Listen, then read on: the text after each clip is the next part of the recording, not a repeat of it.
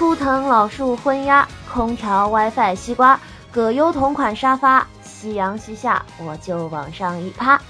明清史研究的朋友们，大家好，我是亚酸，我是石头，欢迎大家收听我们的新栏目《不清不明叨叨叨》。已经进入了八月啊，全国大部分地区都开启了火炉模式。那我们第一期节目也应应景儿，跟大家聊一聊度夏和避暑。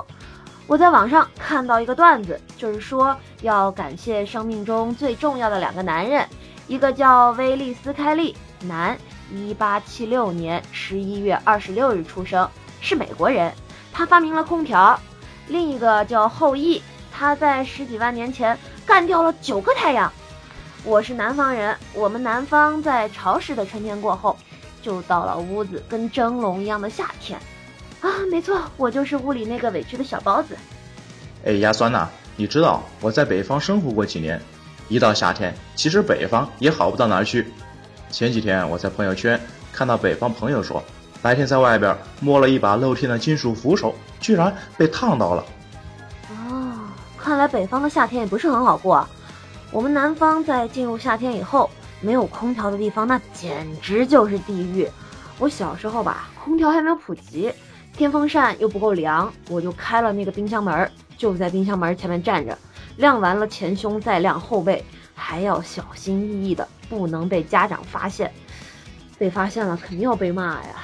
你这熊孩子，你要再早生个几十年，冰箱没普及的话，那不得在蒸笼里熟了？哪义务？你真是小瞧了古人的智慧了。冰箱这个玩意儿，那是自古有之，人家还有一个正式的名字，叫冰鉴。哦，我知道这个，鉴本来就是大型的装水的器具，就是不知道这个冰鉴的工作原理是什么样的。哎，它的形状有点像回字，铜制的外壳，里边有一个内胆。外壳和内胆的夹层里填上冰，需要冰镇的东西就搁在内胆里。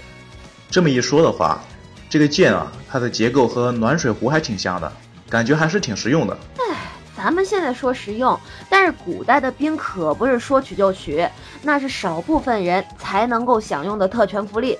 你看，从西周到明清，中央王朝它都有赐兵制度。但那个可不是一般人能够都享受到的。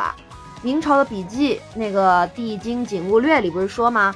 每年到了立夏，朝廷就会给文武大臣赏赐冰块。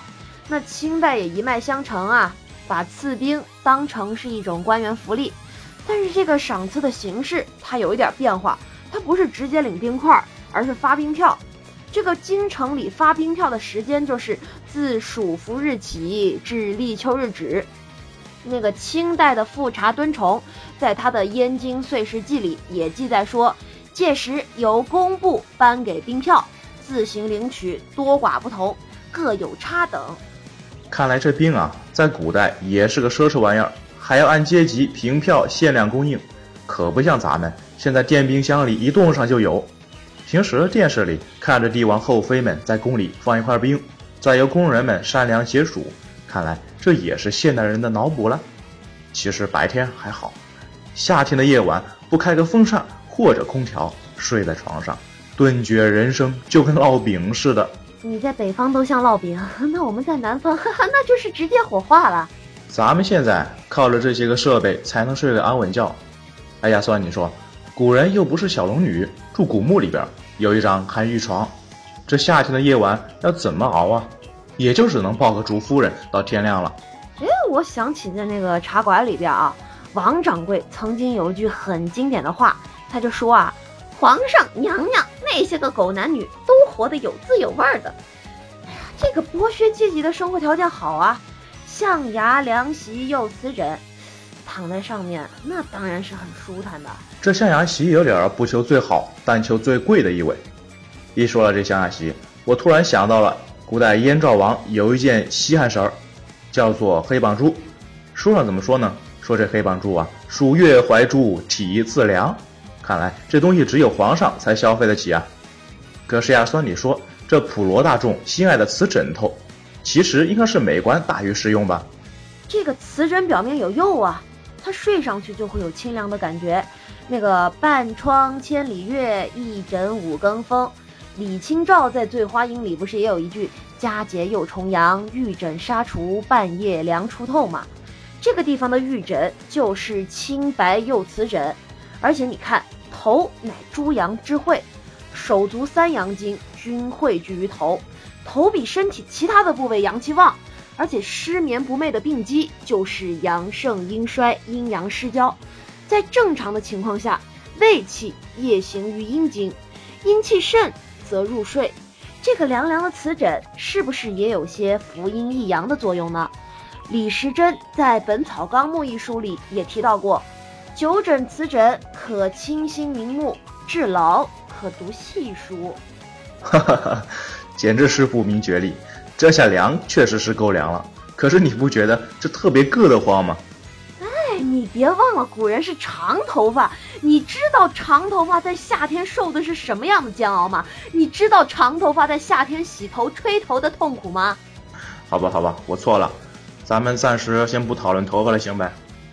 呃，不如我请你吃个冰饮赔赔罪，好吧？说吧，你想来瓶汽水还是冰淇淋？啊，原谅你了，冷饮什么的就算了啊，来一个西瓜吧，天然的白虎汤。消暑佳品，这么好满足，我还以为你会像慈禧老佛爷那样，为了一口冰镇酸梅汤，差人去百里外寻冰呢。我是这样的人吗？不过这个西瓜虽然解暑，却不适合多吃，尤其是脾胃不太好的人。到了夏天，还是需要多多的避开暑热环境，多喝一些水，以补充丢失的汗液。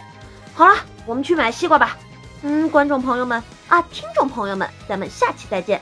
如果各位有什么有意思的吐槽，也欢迎给我们留言或者发音频吐槽到我们的邮箱。有意思的留言互动会在下一期里和大家见面哦，拜拜。